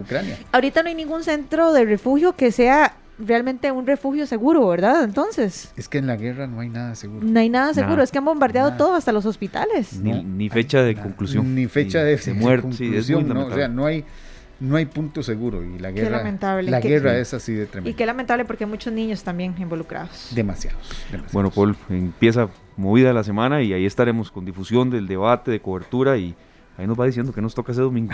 sí, ya, ya estamos armando el ah, plan del domingo, así que No, no se atengan, ese día tienen que trabajar. Aquí estamos, nos dan tiempo para ir a votar, eso sí, ¿verdad? Sí. Ah, bueno, es muy importante. Vea que yo voy siguiendo las indicaciones que usted mismo nos dio. No, no, está bien, tienen tiempo de ir a votar antes. A las 6 de la mañana. A las 6 de la mañana, por ejemplo. Yo, yo voy a estar aquí desde las 4, pero entonces a las 6 de la mañana ah, ustedes tienen tiempo de ir a las 6 de la eh, mañana. Sí, está bien, a las 6 de la mañana, entonces estaría ahí votando. Muchas gracias por toda esta información. la tercera emisión. Y estaremos pendientes entonces. Así es, los esperamos a las 7 con más noticias. Este, esta semana no me voy hay que apoyar a la CL. Sí, claro que sí. Hay que apoyar a la CL. Jueves el partido. Jueves yo creo que vamos a venir todos con la roja. ¿A qué hora, a qué hora es el partido? 8 de la noche con 5 minutos. Muy bien, muy bien. Ocho de Muchos éxitos, entonces a ver cómo nos va. Y algunos segundos más, siempre hay un ligero atraso. sí, sí, hay. 8 de la noche, 5 minutos y 37 segundos. Gracias, Paul. Estaremos en contacto ahí más adelante. En serio, usted nos dice con qué vamos a la pausa y seguimos con mucho, mucho más de esta tarde. Traemos un dueto, otro dueto. Hoy eh, tenemos varios. En esta ocasión, uno de los artistas tiene 31 años y el otro 63. Uno es de Inglaterra y el otro es de Italia. Ed Sheeran y Andrea Bocelli. Perfecto. Ya regresamos. Ya, enamorada. Las 4 de la tarde con 24 minutos y continuamos acá en esta tarde con más eh, contenidos y con más eh, mm, agradecimiento para todos ustedes por iniciar la semana con nosotros.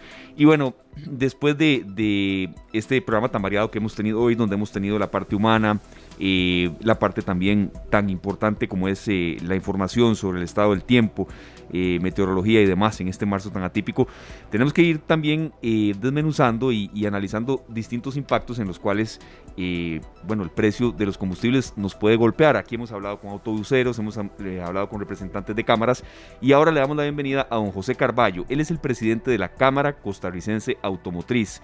Don José, le agradecemos que esté con nosotros. Es otro de los sectores bueno, golpeados y preocupados por esta posibilidad de incremento y queremos eh, tomar en cuenta también algunas posibilidades que usted ha planteado eh, mediante las cuales se puede mitigar el costo de los combustibles. Entonces, don José, bienvenido acá esta tarde. Eh, ¿Qué información tiene? ¿Nos puede proporcionar? Y también el impacto que al sector automotriz le genera un incremento de combustibles como el que se está especulando y manejando, que incluso podría tener posibilidad de amortiguarse. Bienvenido, don José, adelante. Gracias, muy amable. Buenas tardes a todos allá en cabina. Buenas tardes a ese público eh, tan apreciado de este medio. Eh, realmente lo que es esto de los combustibles a todos nos afecta de alguna u otra manera.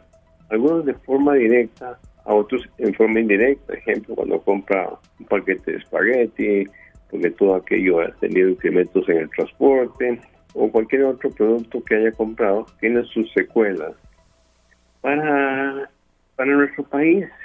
Es interesante ver que se ha acostumbrado a vivir de un impuesto, principalmente los combustibles. Además de los impuestos que ya tenemos comunes, el combustible es la caja chica del gobierno. Si decimos de dónde recauda más el gobierno, las mayores fuentes de impuestos en Habana son la importación de autos y la importación de combustibles. Entonces lo que me preocupa a mí porque a todos nos gusta que nos bajen los precios de las cosas, lógicamente. Pero un, país con este déficit tan tremendo, donde cada costarricense en este momento, este, este bebé que acaba de nacer, este otro adulto mayor que estamos en una edad que muchas veces ya no disfrutamos todos los, medios que nos da la administración, debemos 5 millones 500 mil. Ese es el déficit de cada persona para tener la sumatoria general. Entonces, ¿Qué hacemos con el gobierno? ¿Qué hacemos para plantear de que ese costo tan alto que tienen los combustibles, dónde lo pueden bajar? Hace poco fui en noviembre o diciembre a la Universidad Nacional, donde hubo una exposición eh, de, un, sector de la universidad junto con un grupo económico privado, una universidad privada. Y nos dieron resultados de todas y cada una de las variables que afectan los combustibles y, concluyeron de que era casi imposible que de tocando alguno de estos rubros poder bajar, bajar lo mismo. Y a veces la gente critica instituciones como Recope porque ven que se están utilizando de más en algunos rubros, pero también si se hace el análisis fuera parte no está ahí, no está ahí. En fin, puede haber un proyecto en la Asamblea Legislativa Pero si, nos, llega y logramos un precio menor, ojalá que así sea, se va a afectar por algún lado la balanza del déficit fiscal, se va a hacer otro hueco y en ese otro hueco no lo va a cobrar. Entonces, ¿cómo hacer un balance? Para que se tomen medidas de equilibrio y se llegue a, compensar a todos los consumidores de alguna manera insatisfactoria, pero también el gobierno, que es de todos, no sufra esa situación de un mayor déficit porque siempre lo vamos a tener que pagar nosotros. Eh, nosotros, más que todo, antes de ahondar en el tema este, como Cámara Costarricense Automotriz que somos, que representamos el sector automotor, le hemos dado al gobierno curativos interesantes, por ejemplo, creo que son los combustibles alternativos. Vean ustedes lo que es el etanol. Estaba para usarse en el país, pero lamentablemente, ese gobierno se ha caracterizado por no hacer nada, por dejar pasar las cosas, dejar hacer y dejarlas inconclusas. Actualmente, el etanol es utilizado en todos los países de América, a excepción de Chile. Los demás vienen hace más de 20 años. El etanol es una combinación en diferentes proporciones de alcohol y gasolina. Normalmente se usan 10%. Con el proyecto que tenía el, gobierno acá, le usan un 8% de, de, alcohol, el cual se extrae en la caña. Y, el resto sería de, de gasolina, para tener lo que se llama una especie de gasol. Pero ¿qué pasó? Que lamentablemente, como todo proyecto, se saca una foto, se ve en casa presidencial, se, hace un brindis y después quedó inconcluso el proyecto. Eh, yo lo insistí muchísimo en el tema, pero lamentablemente, entre comillas, no me dieron pelota. Si se hubiéramos utilizado ese proyecto, quizás ya tuviéramos en este momento una gran cantidad de tierra sembrada de caña y produciéndose combustible. Mucha gente cree que no es una solución viable. Alegan varias cosas. Por ejemplo, dicen que se molestan o se dañan las mangueras o la parte de motor. Mentiras. Eso es hace 26 años para atrás, donde eran mangueras y componentes naturales. Entonces sí, sufrían porque eran, eran permeables. Pero ya hay materiales sintéticos que no les permiten que así y por lo tanto no hay ninguna, no hay ninguna situación que se pueda obtener como algún daño. Es interesante, este dato es muy interesante. ¿Sabe usted que aquí en Costa Rica funcionan 600 mil carros que han, que han usado etanol alguna vez? Sí, claro.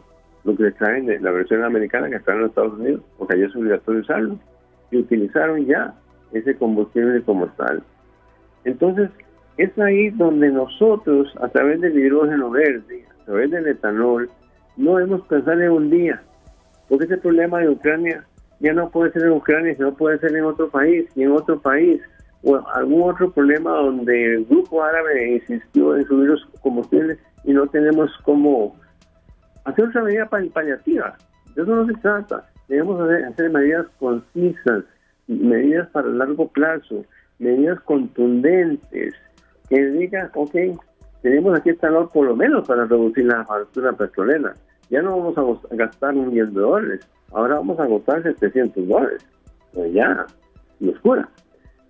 A ver, para que todos los oyentes sepamos, en Costa Rica sí se está produciendo actualmente etanol.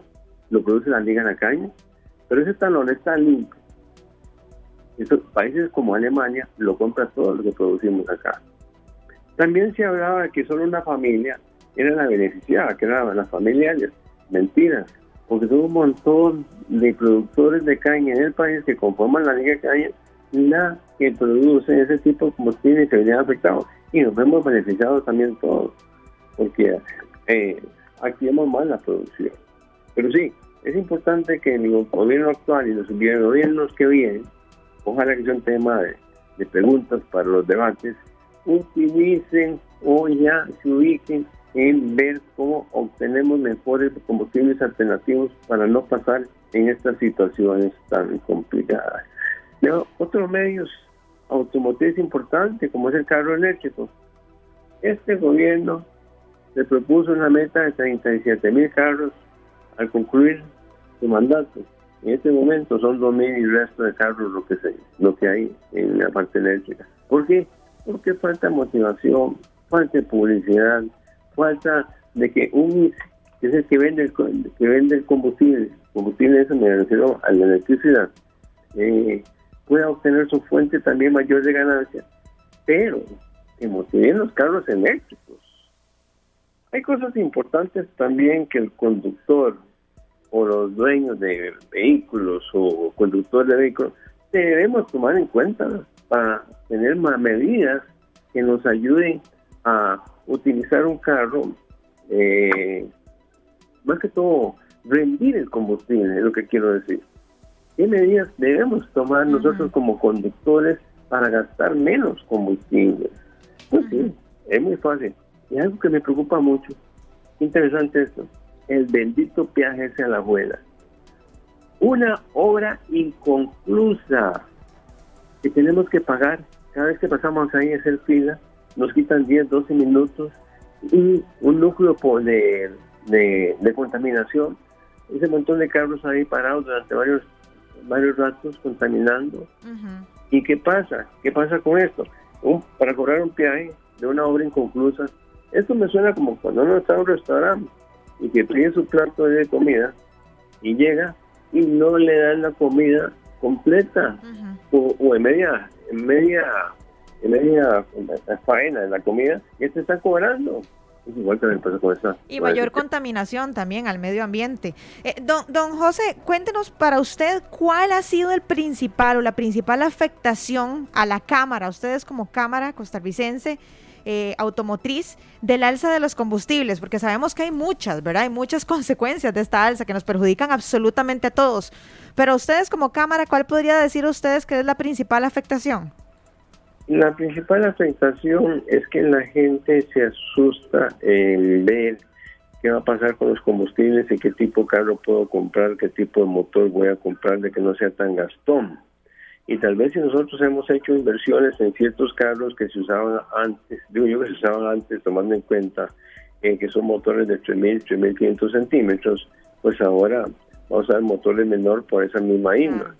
Eh, y además llega a afectar al conglomerado de que la gente está como asustada y no sabe si es mejor dejarse el carro actual o si hacerle una buena reparación al carro o qué o qué, o, en qué situación puede quedar el vehículo, la, la máquina en sí, del vehículo, el motor, para que quede en términos más económicos.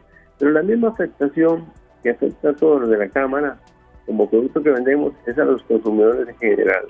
Creo que aquí lo que hay que hacer es, mientras que pase el proyecto esta Asamblea Legislativa, que no sé qué, cómo se va a hacer, y ni sé cómo va a llegar a obtener un déficit fiscal apropiado que nos beneficie a todos, es dar medidas, es dar medidas a todos los consumidores para ahorrar ese combustible, que con mucho gusto, si ustedes me lo permiten, le puedo dar algunas.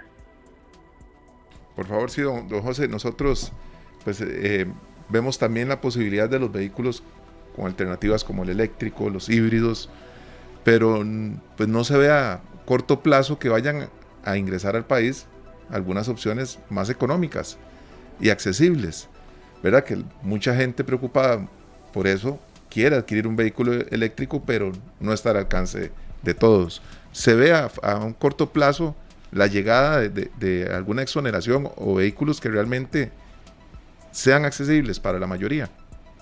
Muy importante la pregunta.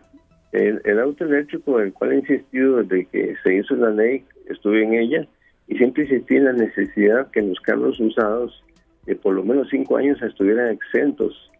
Eh, un nuevo proyecto está en asamblea referencia a eso que están presentando, creo que es la bancada de liberación. Eh, pero vea qué interesante. En los Estados Unidos, cuando usted compra un carro, el gobierno le da un bono de 100, perdón, de 10 mil dólares por haber comprado ese carro. Adicionalmente, la compañía que vende electricidad, por eso critico dice que no está, no está haciendo nada al respecto, también le da otro bono por otros 10 mil dólares.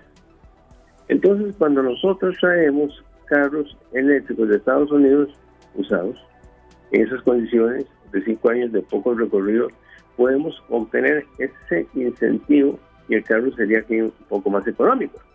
Pero a los carros nuevos le dan exoneración de total y a los usados no le dan exoneración total.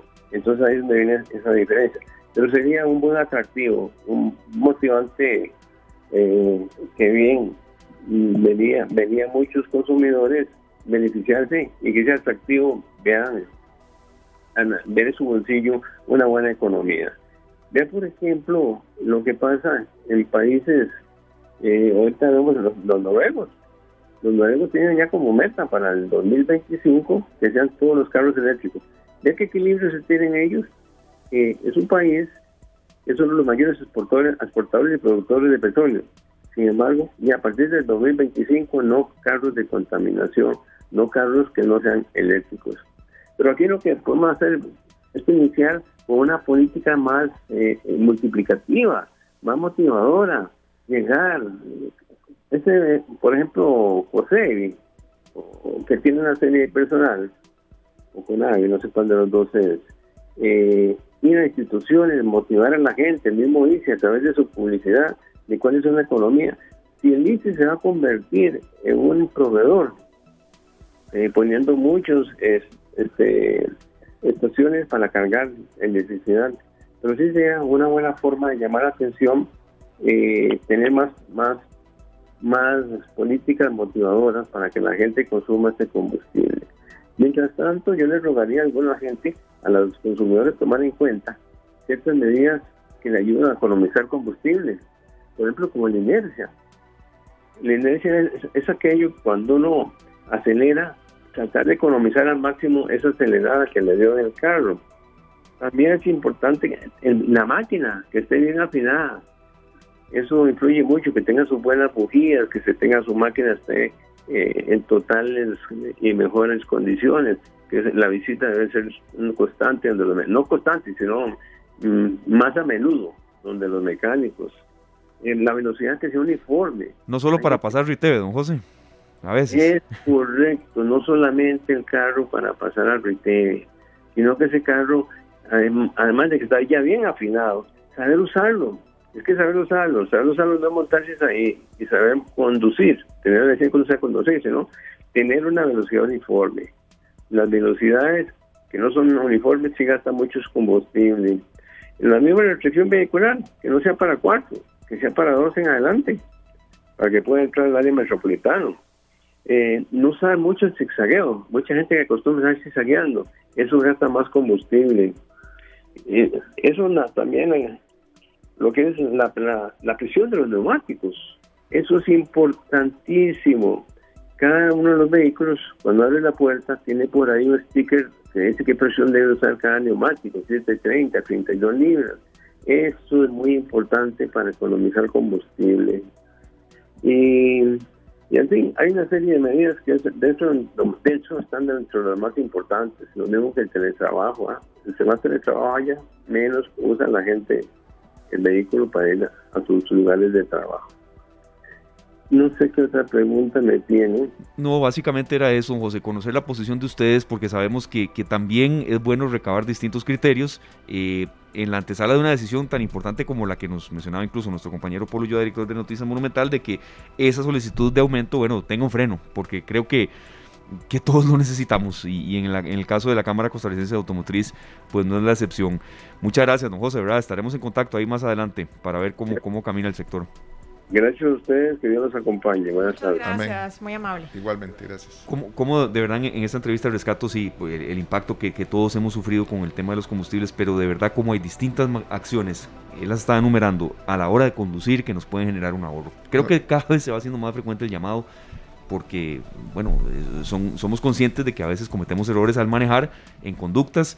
No me refiero a accidentes, sino en, materia de, de, optimizar el consumo de combustibles. Tiene mucho que ver también el hecho de que a veces salimos muy tallados, entonces estamos acelerando más de la cuenta. Tal vez no es que vamos muy rápido, pero sí a la hora de salir de los altos, salir de una rotonda, eh, aceleramos muchísimo. hasta el fondo y ahí nos comemos Y ahí, ahí nos comemos mucha de la gasolina. Así Ay. que rarísimo, rarísimo, pero son las cosas que tenemos que tomar en consideración. El tema de la presión de las llantas, también ya lo hablamos en alguna ocasión. Andar eh, la presión de las llantas en, en el número ideal, no porque mi papá me enseñó que en 30 o que, ¿verdad? Para eso ya dijimos que la puerta tiene al lado izquierdo un sticker que dice en cuánto tienen que estar las llantas de mi vehículo. Bueno, y eso sin contar, por supuesto, la revisión que le debemos hacer por lo menos cada año, como máximo cada seis meses a Sí. nuestro vehículo para ver que no esté consumiendo más No combustible de normal. No solo para pasar Riteve, sí, porque hay gente que nada más le pone el aditivo ahí para Riteve, pero después el, el carrito le sigue, le sigue chupando a uno la gasolina más de lo normal. Entonces, a seguir todas estas recomendaciones y a planear los viajes. Eso yo sí lo he estado implementando muchísimo, compañeros, en las últimas semanas. Literal, parezco así como, no sé, la que estoy haciendo la logística del viaje. Yo, ok, no voy a ir primero a este lugar, pero después me voy por esta calle para llegar más fácil a esta otra, porque de- si no, que va? No se puede. Yo también lo estoy haciendo y sobre todo ver en qué destinos uno se puede quedar serio para aprovechar eh, trabajar o Claro. adelantar algo o visitar a un familiar y saber que ahí se queda, hace llamadas y no atravesar la bruca. Sigo yo con mi bendita bruca, ¿verdad? Este, es que ¿verdad? a veces, es una, a veces Sí, es no, una terrible, tortura. terrible. Ayer eh, les comentaba ahora, a ustedes que ayer fui a Zarapiqui con mi hija. Ujú. Ah, y, qué bonito. Sí, y, en- y en ese viaje pudimos ver, desgraciadamente, como unos cuatro accidentes Ujú. que, que uno puede pensar que son evitables si guardamos la distancia. En, en esa subida y bajada de, de este Braulio Carrillo, Sí. en realidad la calle está mojada. Es difícil que un día no llueva ahí o que no haya por lo menos un, un pelillo de gato, como lo llamamos nosotros, neblina y demás.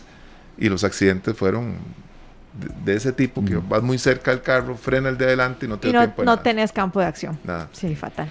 Las 4 de la tarde con 45 minutos nos vamos a nuestra última pausa comercial y bueno, al volver el bloque de cierre y también conocer un poco sobre la reactivación económica del país y algunas experiencias que bueno, quiere compartir con nosotros de la actividad del viernes, el concierto de Coldplay. Ya pasó, sabemos, pero también sobre todo creo, Luzana, compartir algunas experiencias en aras de la reactivación que se está dando, porque así como llegó esa gran cantidad de gente, en otros escenarios no será así, pero creo que la gente ocupaba sus espacios, se vio. Justo y necesario. Entonces vamos a la pausa y ya casi les contamos. Gracias por estar con nosotros. 4 con 59 minutos y vean qué música, no vean, no, sino escuchen qué música más enérgica les tenemos ahí de fondo. Compañeros, bueno, eh, ya efectivamente el concierto de Coldplay ya pasó, todo el mundo habla de esta banda que lo hablábamos el viernes, es que aunque a alguien no le guste, aunque no sea la banda de su preferencia, el nivel de espectáculo que se llevó a cabo en Costa Rica es único y estamos hablando de que es el primer evento grande que se hace después de la pandemia, por lo menos de esta magnitud. Claro.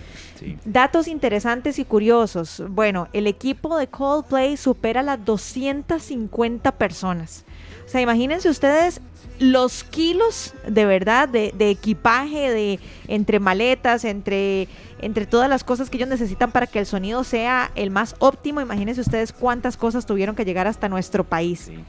Otro dato curioso es que escogieron a Costa Rica para iniciar con esta campaña o con este tour que se llama el Tour de las Esferas y escogieron a Costa Esta Rica gira mundial sí como, cierto. como el primer país. ¿Por qué lo escogieron? Bueno, porque Costa Rica es reconocido a nivel mundial como el país eh, que cuida más o uno de los que más cuida el medio ambiente. Y ellos son una banda que son completamente amigables con el medio ambiente.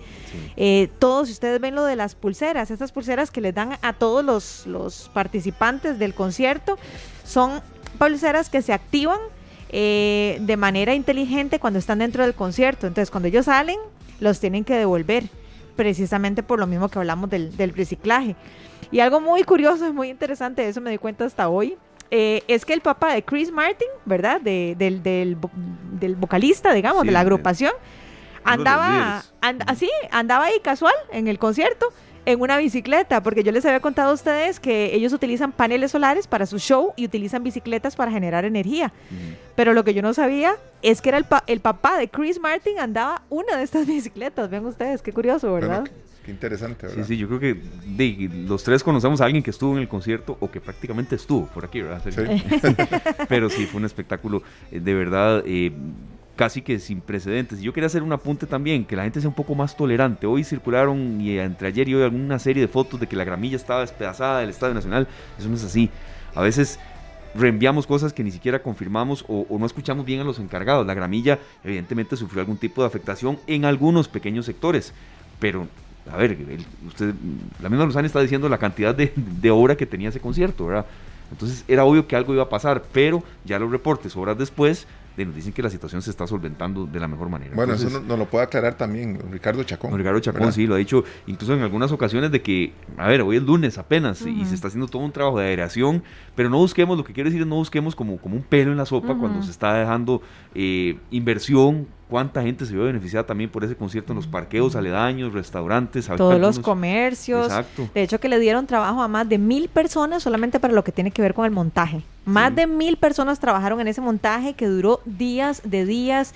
Ellos estuvieron haciendo eh, pruebas de luces, pruebas de sonido a lo largo de los días. Estuvieron en Costa Rica. O sea, ellos como artistas llegaron muchísimos días antes. Sí. Claro. Bueno, sobre todo Chris Martin. Llegó, uff, llegó como 15 días antes.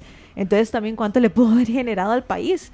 Entonces yo creo que tenemos que alegrarnos por el tipo de concierto que se llevó a cabo y sobre todo eh, de ver que ya poco a poco se va reactivando la economía. Yo siento que esto es como una ventana, así como, como una esperanza a lo maravilloso que viene para nuestro país después de todo lo, lo que hemos pasado. Claro, Sergio, y eso, perdón, también nos va a abrir una ventana aquí en esta tarde para hacer ese tipo de coberturas más adelante. Ahí será usted alguna serie y yo y ahí iremos. Cuando sea, eh, ahí vamos. Claro que sí, ahí estaremos. He escuchado comentarios muy positivos del concierto, principalmente que Mitchcat cantó alrededor de ocho canciones. Eh, también Her, que es Having Everything Revealed. Eso quiere decir las, tener todo revelado. sí. tener todo revelado. Eh, de esta gran cantante que también dicen que la presentación fue espectacular, ella con su banda. fue muy bien. Y del concierto en sí de Coldplay, solo cosas positivas he escuchado. La gente ha hecho algún comentario con respecto a la espera, porque hay gente que fue a dormir ahí o estaba desde la mañana, ¿verdad? Entonces eh, eh, el cansancio les, ganó un poco, pero en cuanto al espectáculo, todo positivo. El espectáculo fue único y es una, una banda que sigue sorprendiendo. Otra particularidad es que todos ganan lo mismo, compañeros, todos, todos ganan lo mismo. O sea, eh, de hecho que es una de las bandas que se ha mantenido más estables a lo largo del tiempo, pero ya tienen muchísimos años, ¿verdad? Tienen más de 20 años de estar juntos. Y son los mismos de siempre y todos ganan exactamente igual. No es que Chris Martin, por ser el vocalista, va a ganar más. Y un 10% de sus ingresos, todo lo, da, lo donan a obras filantrópicas. Entonces vean qué bonito. Eso es lo que nos mencionaba aquí Eric también, de, que es una banda que está en, casi que su, pleno apogeo. Bueno, era el comentario que queremos hacer porque Luzana estuvo por allá y que también esto vamos a, tener eh, en parte de que, bueno, em, lo que queremos hacer es eh, dar hincapié a Coldplay, pero bueno, también a la gran cantidad de espectáculos que vienen eh, con distintos otros eh, cantantes y representantes del sector artístico y cultural. Vamos a cerrar con algo aquí que Glenn nos tiene preparado antes de venir con la canción eh, ya con la que despedimos nuestro espacio. Don Glenn, usted nos dice, y bueno, adelante, que tiene que ver con, la, con todo lo que Luzana estaba comentando porque estuvo prácticamente en el Estadio Nacional desde muy tempranas horas del viernes. Don Glenn, adelante. y flores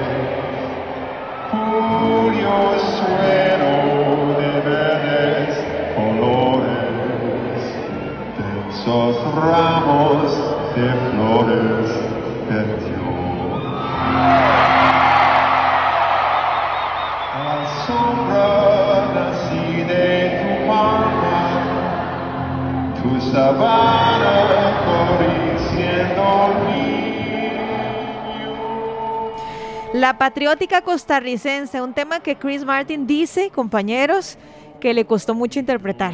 Eh, porque es un tono, a ver, yo no, yo no soy músico ni, ni puedo hablar es que una octava más arriba, una octava más abajo, yo no sé nada de eso, entonces me disculpan los cantantes de verdad que nos están escuchando, pero lo que le entendí eh, a, a, las personas que pudieron conversar con él es que el tono es muy bajo, ¿verdad? Y él canta más arriba, entonces sí dicen que es un tema que fue muy retador para él, pero que su mismo equipo le dijo, no, no, no, tiene que cantarlo. Y yo creo que eso fue lo que hizo que se terminara de ganar al público costarricense. Aunque uno diga, Ay, está medio perdidillo, aquí subió mucho, aquí bajó mucho, no importa. El hecho que se haya aprendido esa canción y que la haya interpretado, wow, se ganó el corazón de todos los Todo el mundo cantó con él. Ahí claro sí. Bueno, nos vamos. Gracias a Glenn, a César que estuvieron con nosotros, a todos los compañeros de Canal 2 por el aporte hoy en las imágenes con las que ilustramos el Facebook Live en nuestra primera parte del programa. Y bueno, mañana venimos con más de esta tarde, horario habitual de 3 a 5. Don Sergio, usted nos dice con qué le ponemos la cereza. Vamos con esta versión entre ranchera y flamenco. Como quien pierde una estrella, Alejandro Fernández y Diego El Cigala. Feliz tarde. Nos vemos mañana. Chao. Este programa fue una producción de Radio Monumental.